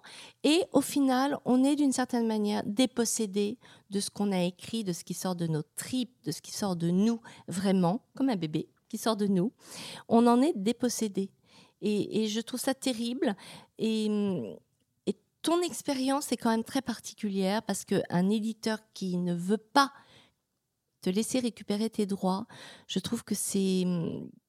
Enfin, je trouve ça à la, limite malhonnête. Je trouve ça à la limite malhonnête. C'est ton texte, c'est toi qui l'as écrit. Alors, bien sûr, ils, ils ont dépensé de l'argent pour euh, payer les salariés. Ils ont largement rentabilisé ce qu'ils ont investi. Ils ont très certainement rentabilisé. Et euh, ce livre, je ne sais pas comment il se vend aujourd'hui. Euh, là, on va approcher les 5000 exemplaires. Oui, mais aujourd'hui, combien tu en vends par an? Ah, oh, je, je, saurais pas te dire, mais je... une centaine? Mais c'est surtout que c'est ma méthode d'écriture humoristique, donc c'est la, méthode avec laquelle j'enseigne. Donc tu vois, c'était très violent de me la voir, euh, me la voler en fait. Mais c'est vrai qu'il faut avoir ça à l'esprit que quand tu publies, c'est ton texte, à moins de faire de l'auto-édition, tu le confies tu l'offres d'une certaine manière, alors moyennant euh, une, une rétribution, mais tu l'offres à la maison d'édition. Tu l'offres à la maison d'édition qui va rester propriétaire des droits, elle va rester libre de l'exploiter, et tant que le livre, c'est ça qui apparaît sur tous les contrats, mais c'est un petit peu... Tant que le livre est commercialisé, tu ne peux pas récupérer tes droits, sauf si l'éditeur est sympa et qu'il te dit OK et que dans ce cas, il cesse la commercialisation du livre. Mais tu as des éditeurs, du coup, soit pour embêter l'auteur pour X raisons, soit parce qu'ils veulent vraiment garder l'exploitation du livre, eh bien, même si le livre ne vend plus, ils vont en réimprimer très peu, juste pour pouvoir montrer que le livre est toujours commercialisé. Donc, le but, c'est de guetter toujours, de voir combien il en reste en, stock, parce que tu reçois, ils sont obligés, hein, je pense que tu continues de recevoir euh, tes relevés de droits annuels Et il faut guetter ça. Et il faut arriver au moment où tu leur dis bon, mon livre n'est plus vraiment commercialisé, il n'en reste plus que tant. Je souhaiterais récupérer mes droits. Ça se fait par lettre recommandée avec accusé de réception. Et normalement, ils ne doivent pas refuser. Enfin, sauf effectivement s'ils continuent de vendre le livre à 5000 exemplaires par an. Mais c'est je trouve ça à la limite de l'honnêteté. Tu as, tu as fait quelque chose d'extrêmement intelligent et là, c'est toi vraiment, c'est moi qui vais t'interviewer parce que euh, je trouve que ce que tu as fait, je n'avais jamais entendu dire ça. J'avais jamais vu un auteur qui ait eu cette idée-là et je la trouve juste géniale. Bah oui, mais ça a été euh, tout mon été 2022 euh, quand même. J'ai passé à réécrire chaque phrase, chaque tournure de phrase, à changer pour que ce ne soit plus le même livre. Et pour que ce soit plus le même livre. Et donc maintenant, je, l'auto-édite euh, sur Amazon. Mais tu as changé le titre? Oui, maintenant c'est écrire l'humour. Mais en fait, les gens, en fait, comme j'avais beaucoup de partenariats avec les écoles de théâtre, le, cours Florent avec mon livre, l'acting international. Du coup, en fait, les élèves se passent le mot que le livre acheté, c'est écrire, écrire One Man Show et monter sur scène, alors que la vraie version, qui est beaucoup mieux en plus, c'est écrire l'humour. Du coup, j'ai beaucoup de mal en fait. Pourquoi tu dis qu'elle est beaucoup mieux? Parce que j'ai 10 ans d'expérience que j'ai rajouté dans cette nouvelle version. Ah, d'accord. Parce, que... la façon dont tu me l'as dit, j'ai cru que tu parlais de l'ancienne version. Non, non. L'ancienne version est sortie en 2012. Voilà. Donc, tu t'imagines bien qu'en 10 ans, j'ai appris beaucoup de choses que j'ai rajoutées dans écrire l'humour. Donc la version est mieux. Mais je voulais vraiment mettre l'accent sur méfiez-vous parce qu'effectivement, il y a des gens malveillants. Et ce coup de fil que j'ai eu, que j'ai eu avec Erol était d'une violence. Sans nous, tu ne serais rien. C'est grâce à nous que tu as publié ailleurs. Enfin, tu te rends compte. C'est ce truc de écraser les autres pour que, pour, euh, pour que je raccroche en disant ah oui ils ont raison j'ai tellement de chance qu'ils aient volé mon livre. donc voilà méfiez-vous des éditeurs et donc je le dis parce que j'aurais aimé qu'on me le dise méfiez-vous des rôles en fait à un moment donné ce sont leurs méthodes. Donc je m'en fous je balance hein. euh, bon euh, c'est fait c'est dit. Euh, je voudrais maintenant qu'on parle de ton revenons sur toi. Tu, tu, rigoles. Tu trouves ça méchant? Non je trouve ça tellement intelligent. Bah... mais ça m'étonne pas de toi. Mais, intelligent et original singulier. Et donc j'espère vraiment que ça va cartonner et que l'autre va passer pour une espèce de vieille édition poussiéreuse. Et... Oh, ils s'en foutaient. Ils ont une... En fait, c'était une collection. Ils voulaient que la collection reste complète, en fait. C'est tout. Ouais, ouais, c'est ça. Mais oui, écoute, pour répondre à ta question, ça marche bien. Donc euh, voilà. Bam Hey Comment on dit? Chez Je sais plus. Bon, bref, parlons de toi maintenant, oui, puisque tu es plus que légitime à parler non seulement de littérature, d'édition, de tout ce que tu veux, c'est que tu es toi-même autrice et autrice à succès. Euh... Pas toujours, hein, ça pas toujours Alors, le cas. Mais bah, c'est comme ça pour tout le monde, hein, le succès linéaire. Oh, y en a comment tu as, comment as mis le pied dans la littérature? Alors déjà, il faut savoir que je travaillais dans l'édition. Ouais. Je travaillais dans l'édition, j'étais éditrice extérieure, euh, parce que j'aime beaucoup être à l'extérieur des entreprises. C'est pas fait pour moi, les entreprises. Et donc, j'étais éditrice extérieure attachée à la maison Stock. Euh, cette maison était à l'époque dirigée par un grand éditeur qui s'appelait Jean-Marc Roberts, qui est décédé en 2013, je crois. Et euh, donc Jean-Marc Roberts voyait mon travail d'éditrice. Quand tu es éditeur, bon, déjà, le, patron de la maison d'édition voit les projets que tu amènes, que tu proposes, le style de personne que tu apprécies. Euh, il, il, a une idée quand même de ta manière d'écrire parce que tu dois quand même pas mal rédiger quand tu es éditrice. Tu rédiges le projet, tu rédiges euh, la quatrième de couverture, tu rédiges l'argumentaire pour les représentants, etc. Et euh, un jour, je déjeune avec Jean-Marc Roberts. On était tous les deux. Et il me dit Bon, maintenant, Véronique, et toi, quand est-ce que tu écris? Donc évidemment, je suis devenue toute rouge parce que bien sûr que j'écrivais. Je pense pas qu'on se mette à écrire comme ça. Enfin, je ne sais pas, mais en tout cas moi, depuis gamine, j'écrivais. Quand j'étais petite, j'écrivais euh, toujours des débuts de romans inspiré évidemment de la bibliothèque verte, de, trucs comme ça. Et euh, j'écrivais des débuts de romans qui n'avaient jamais de suite parce que je ne savais pas comment m'en sortir au bout d'un moment. Et je faisais lire ça à ma copine Anne, qui était dans ma classe et qui trouvait ça super et qui attendait toujours la suite. Et puis la pauvre, elle avait jamais la suite. Je démarrais autre chose que je ne savais que démarrer. Mais je faisais des vrais petits livres, c'est-à-dire que je j'écrivais alors à la main, hein. j'écrivais à la main mon début de livre, je faisais une image de couverture, je mettais un titre, mon nom d'auteur évidemment, et puis j'agrafais tout ça pour que ça fasse un vrai petit livre. Et voilà. Donc c'est marrant, j'avais déjà ce, truc, mais je te parle de ça, j'avais je sais pas 10 ans, 8 euh, ans, je sais plus. Et puis, euh, après, bah, évidemment, comme beaucoup d'ados, euh, j'ai tenu mon journal. C'est malgré tout un exercice euh, que beaucoup d'auteurs aujourd'hui ont fait. Et, ensuite, ben voilà, je suis entrée dans l'édition. Et je trouvais, honnêtement, qu'il y avait beaucoup de livres. du coup, j'avais pas mal de textes qui passaient entre mes mains, de manuscrits, surtout quand j'ai débuté. On me faisait relire des textes. Et je me disais, bon, finalement, moi, j'écrirais ça aussi bien. Moi, je serais capable d'écrire. Ah, tiens, ça, c'est une idée, j'aurais pu faire ça. J'ai commencé, en fait, à. ça, c'est l'avantage d'être dans l'édition, parce que je pense que c'est pas le cas des gens qui aimeraient écrire et n'osent pas. ça a commencé à dé, comment on dit? Pas dé, démythifier ou dé, désacraliser. Ouais. Ça a désacralisé euh, le, le personnage de l'auteur, de, de la personne qui écrit, parce que je voyais ce qui était écrit et franchement il y avait tout. Et dans ce tout, il y avait beaucoup de choses qu'on publiait. Je me disais ouais bon bah finalement voilà donc désacralisation c'est très important parce que du coup tu oses. Parce que du coup, tu rentres dans le game. Tu te dis, c'est. Bah, tu te dis pourquoi pas moi? Oui, voilà, tu dis, ces gens-là sont normaux, je suis normal. et, et- Ouais. et leur écriture n'a rien d'exceptionnel.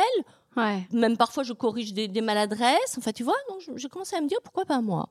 Et je commençais à avoir des idées. Puis évidemment, je disais bah non, enfin, pour qui je me prends quand même pas.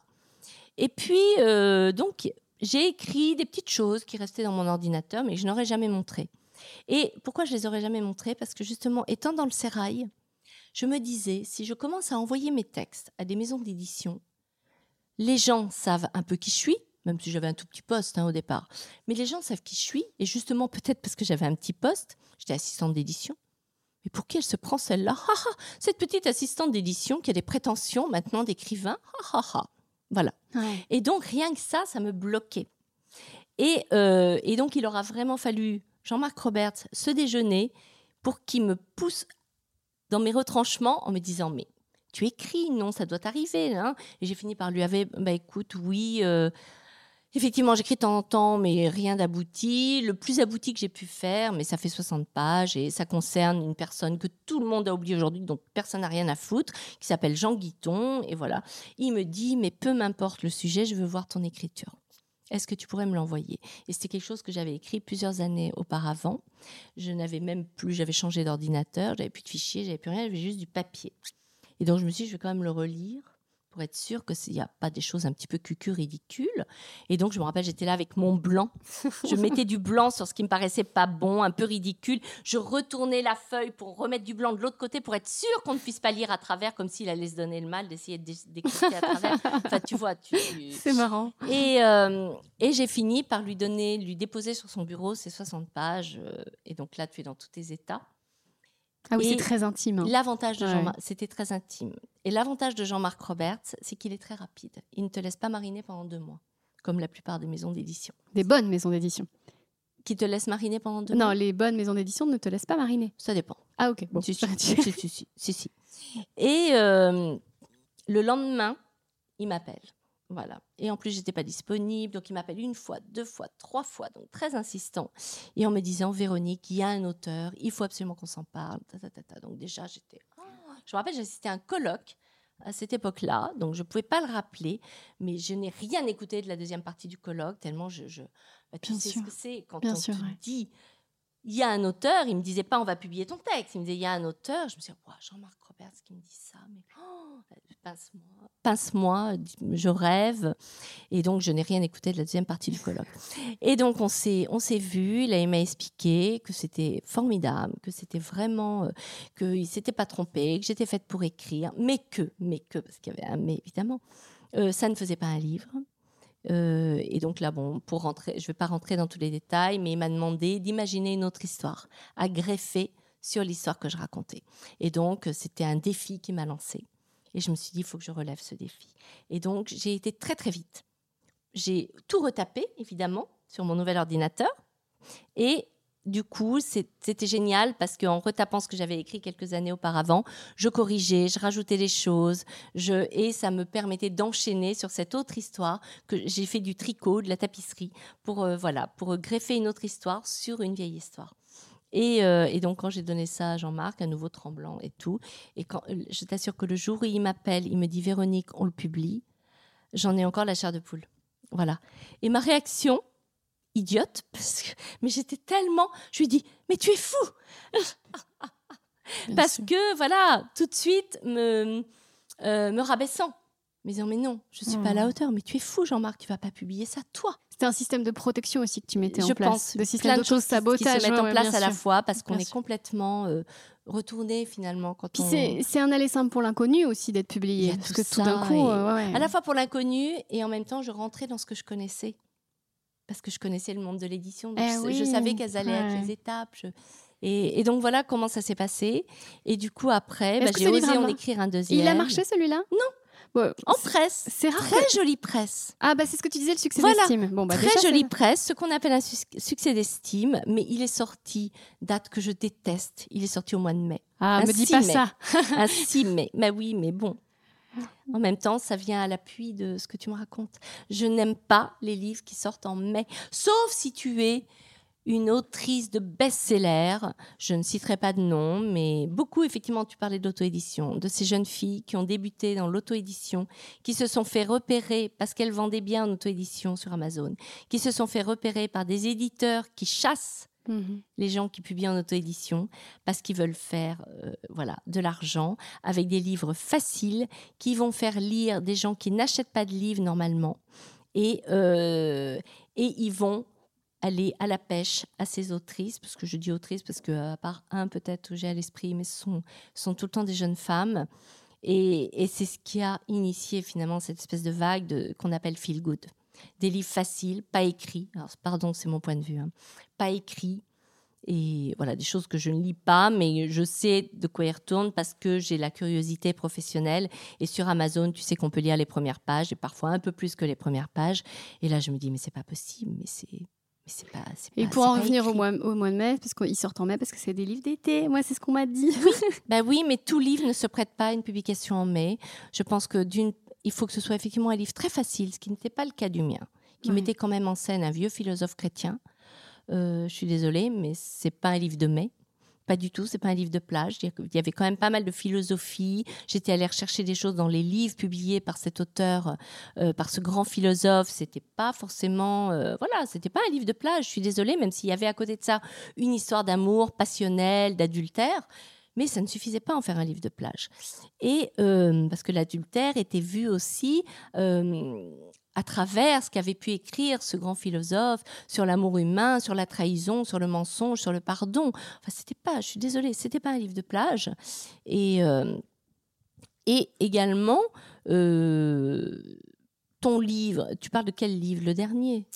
Euh, je parle du connard, oui, oui. Oui, oui. Ouais, ouais. Mais également, euh, ce qu'on sort en mai, finalement, c'est des livres de gens, c'est ce que je te disais, très connus. Donc, on est sûr qu'ils vont être, vont être achetés pour, euh, pour l'été. Hmm. Et donc, c'est comme ça que tu as tous les ans des, des autrices, en général, ce sont des, des jeunes femmes, ces jeunes femmes issues de l'auto-édition, qui vendent des livres extrêmement faciles, des romans d'amour, des- des belles histoires, pas forcément écrites.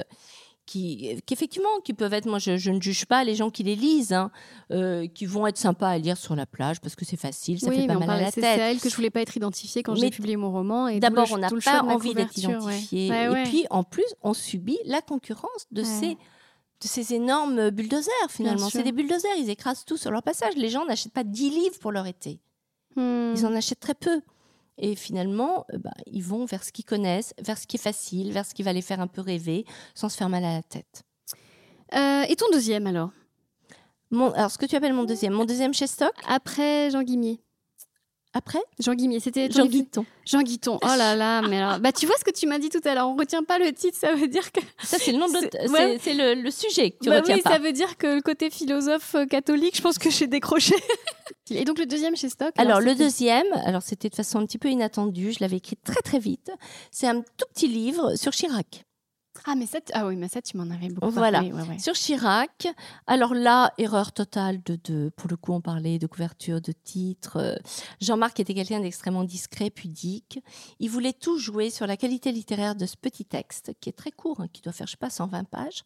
Euh, et du coup, c'était sur Chirac, mais rien ne disait que c'était Chirac dont je parlais. Donc déjà, c'était un peu casse-gueule. Ah oui, Il c'est avait dommage. même pas voulu qu'on mette une photo de Chirac, Ah même ouais. pas le nom de Chirac, rien, rien.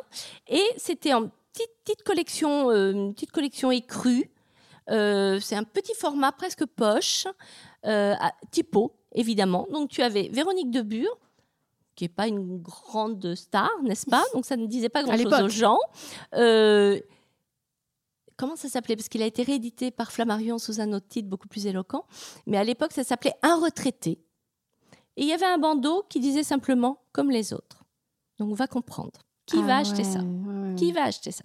Donc là aussi, j'ai eu le Figaro littéraire, j'ai eu quelques jolies petites choses, mais là aussi, j'en ai vendu 1500.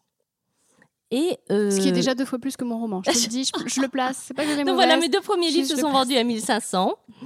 Et donc mon petit Chirac que j'adorais, que Jean-Marc adorait, euh, qui est sorti à une date euh, catastrophique puisque ça, il devait se passer, il devait y avoir un procès pour Chirac, je sais pas quoi. Et finalement, à cause de l'état de santé de Chirac, le procès n'a pas eu lieu. Et donc le livre est sorti au milieu d'un d'un vide, d'un néant épouvantable. Et donc voilà, ça n'a rien donné. Flammarion l'a réédité sous le titre Chirac intime, avec une très belle couverture, une photo de Chirac que j'avais choisie, que j'adore. Donc il est super joli. Euh, il aurait fait très envie, celui-là. Mais malheureusement, je pense que ça, c'était une erreur qui a été reconnue par mon éditrice d'ailleurs après coup. C'est qu'elle a voulu attendre la mort de Chirac pour le sortir. Sauf qu'à la mort de Chirac, tu as eu plus de 10 bouquins qui sont Eh sortis oui. sur Chirac. Ouais. Et aucun n'a marché. Aucun n'a marché. Donc le mien, il a été perdu dans la masse. Mm. Il avait un très joli petit papier dans Paris Match. Mais voilà, et en fait, l'erreur, on aurait dû le sortir avant. Ce que je trouve intéressant dans ton parcours, c'est que tu as fait toutes les erreurs possibles Oui. avant de faire ton best-seller. Oui, Et quelque part, c'est mieux comme ça, non? Parce que. euh, Non, mais c'est mieux que dans l'autre sens, c'est certain. Ouais, je, je euh, pense à. Ah, tu sais, j'oublie toujours les noms, mais je ne pense qu'à elle. Adeline, euh, celle qui a écrit. Tu sais, Dieudonné. Oui, qui, elle, euh, nous avait confié, quand j'étais chroniqueuse chez Romanoff, qu'il y avait eu trop de succès d'un coup et qu'elle n'avait pas eu le temps, finalement, de faire son apprentissage d'auteur. Et Ah, avait- c'est intéressant. Et elle était pressentie pour le Goncourt et elle avait dit Oui. mais c'était la pire chose qui pouvait m'arriver, ce serait d'avoir un prix Goncourt pour un premier roman parce que j'ai pas eu le temps de. Il y en a qui s'en remettent jamais. Eh ouais, c'est ça. Ouais, Ouais. ouais. Alors que toi, au moins, Ah, moi, je n'ai pas eu ce problème-là. Ouais, je n'ai jamais eu ça. le moindre prix, à part un prix à Vichy, ce qui est qui déjà est ma bien. ville natale. Bon bah voilà. Voilà. Mais j'étais très contente d'aller chercher ce petit prix. Mais non, non, non, j'ai jamais été sur des listes. J'ai été sur des listes si j'étais assez fière pour, euh, pour une confession. J'étais sur le prix du livre Orange, je crois. Et j'ai été aussi sur le prix de- du livre des étudiants de Sciences Po. C'est Ah, génial. j'étais vachement fière. Ah ouais. Je l'ai pas eu, mais évidemment. tu as d'autres mais prix, toi par exemple, t'es, t'es- maintenant tu es édité à l'international, tu m'as dit que tu avais reçu un, un cadeau. Pas beaucoup. T'as été, t'as quand Que même dans re- deux pays. Oui, enfin, t'as reçu un cadeau de Corée du Sud. Oui. Pardon, il n'y a pas tous les Oui, j'ai reçu un petit balai que je pourrais te montrer, Oui. un sac, tout ça aux couleurs de, de la couverture de mon livre publié en Corée. Non, c'est quand même. Ils avaient fait une très Eh, jolie Est-ce que c'est pas un petit peu mieux qu'un prix Fnac, ça, ma chère Véronique Ah si, oui, oui, qu'un prix Fnac, oui. oui, oui, oui. Non, mais. Non, est-ce ça, que- c'est- non, mais déjà d'être publié en Corée du Sud, Bah oui. c'est très chouette. Alors, Ouais. ils achètent beaucoup hein, à l'étranger parce qu'ils ont peu d'auteurs euh, nationaux. Donc, ils achètent beaucoup à l'étranger. Mais j'étais très contente d'être publiée en Corée du Sud. Ils ont fait un très joli livre, je te montrerai, je le vois d'ici. là. Et, euh, et donc, j'ai une, voilà, une lectrice qui s'était emballée, qui m'a envoyé. Alors, j'ai dû payer une taxe monstrueuse hein, de- de- d'import, mais euh, elle m'a envoyé voilà, euh, un sac qui était l'illustration de la couverture coréenne et un petit balai. Qui, qui est dans ma cuisine quelque part, Ah, un petit balai à l'ancienne, euh, voilà. Et alors, du coup, l'avenir pour toi, tu travailles sur quoi en ce moment? Eh ben c'est ça qui est assez confidentiel parce que Ah. Pour tout te dire, euh, j'ai mon éditrice qui était chez Flammarion et qui maintenant est chez Albin Michel. Toi, t'es chez Flammarion ou chez Albin Michel Flammarion. Alors, quand? En tant que quoi et quand et Ah, je, je bouge pas mal. un milliard de casquettes. T'es Oh. éditrice chez Flammarion? Non, j'en ai que deux, pas un milliard. C'est déjà beau. Non, mais euh, si, Ouais. tu, bah, t'es- Alors, éditrice chez Flammarion, euh, comme j'étais très liée à la présidente de Flammarion, Ouais. qui s'appelle Anna Pavlovitch, euh, et que la dite présidente est partie, et maintenant elle est numéro 2 d'Albin Michel, euh, elle est allée rejoindre l'ancien président de Flammarion, qui est numéro 1 d'Albin Michel aujourd'hui. Et donc, quand elle est partie, j'étais déjà un petit peu orpheline, mais il restait une autre éditrice que j'aime beaucoup, euh, qui s'appelle Louise, mais qui est partie aussi. Voilà, j'ai déjeuné avec elle hier. Elle est partie, elle m'avait annoncé ça. Elle a démissionné en janvier, puisque Flammarion donc, a changé de, direction. Voilà, donc il y a beaucoup, beaucoup de départs chez Flammarion. Et, euh, mais donc, mes deux derniers livres ont été publiés chez Flammarion. Et moi, je reste. J'ai quand même des projets encore en cours qui ont été signés chez Flammarion, pas en tant qu'auteur, mais en tant qu'éditrice. Donc, je mène ces projets à leur terme. C'est bien la moindre des choses que je dois à vos auteurs, que j'ai embarqués dans ce navire. Euh, et puis, ce sont des projets auxquels je tiens, donc je vais les mener à leur terme. Mais là, j'ai apporté un premier projet à Albin Michel, qui est un, livre super intéressant euh, sur la manière dont la France a recruté des scientifiques nazis à la sortie de la guerre, alors que la France a toujours revendiqué avoir les mains propres et n'avoir jamais fait comme les Américains, les Russes, les Britanniques. Donc là, on n'est pas du tout dans le feel good hein, dont on parlait tout à ah, l'heure. Mais dans ce que j'ai dit, c'est jamais dans le feel good. Ah non, mais je faisais ne que parce que j'édite pas, pas de roman. Je faisais une petite plaisanterie pour le relâcher la pression du, du mot nazi, tu vois. Oui, c'est mon métier. D'accord, je, je, reconnais qu'il est un petit peu pesant ce mot. Hein. Ah ouais. Et, euh, et donc, mon prochain livre en tant qu'autrice sera pour Albin Michel. Et il sera, dès le départ, j'ai dit à Anna que bien évidemment, mon prochain livre, je le ferai avec elle. Voilà, donc j'arrêtais avec Flammarion, ce serait pour Albin. Et là, figure-toi qu'elle m'a proposé une idée. Et, du coup, je suis en train de travailler à cette idée. L'idée est en train de faire son chemin. Ça m'intéresse, mais c'est un sacré défi. C'est limite un peu casse-gueule, donc il faut quand même que je réfléchisse. Mais ça risque d'être mon prochain, mon prochain roman. Et la sortie serait pour quand oh, Ça, c'est un peu tôt pour en parler vu que j'ai pas encore écrit une ligne et que je suis même pas encore sûre à 100%. Bah, en tout cas, euh, merci beaucoup, j'ai la primeur. Eh bien, merci beaucoup Véronique Debure. Eh bien, merci beaucoup Christine Berrou. Merci d'avoir écouté cet épisode jusqu'au bout. Ce que je ne vous ai pas dit, c'est que mon dernier livre, Le jour où j'ai rencontré le connard de trop, moi je l'ai aussi écrit pour guérir d'un trauma amoureux.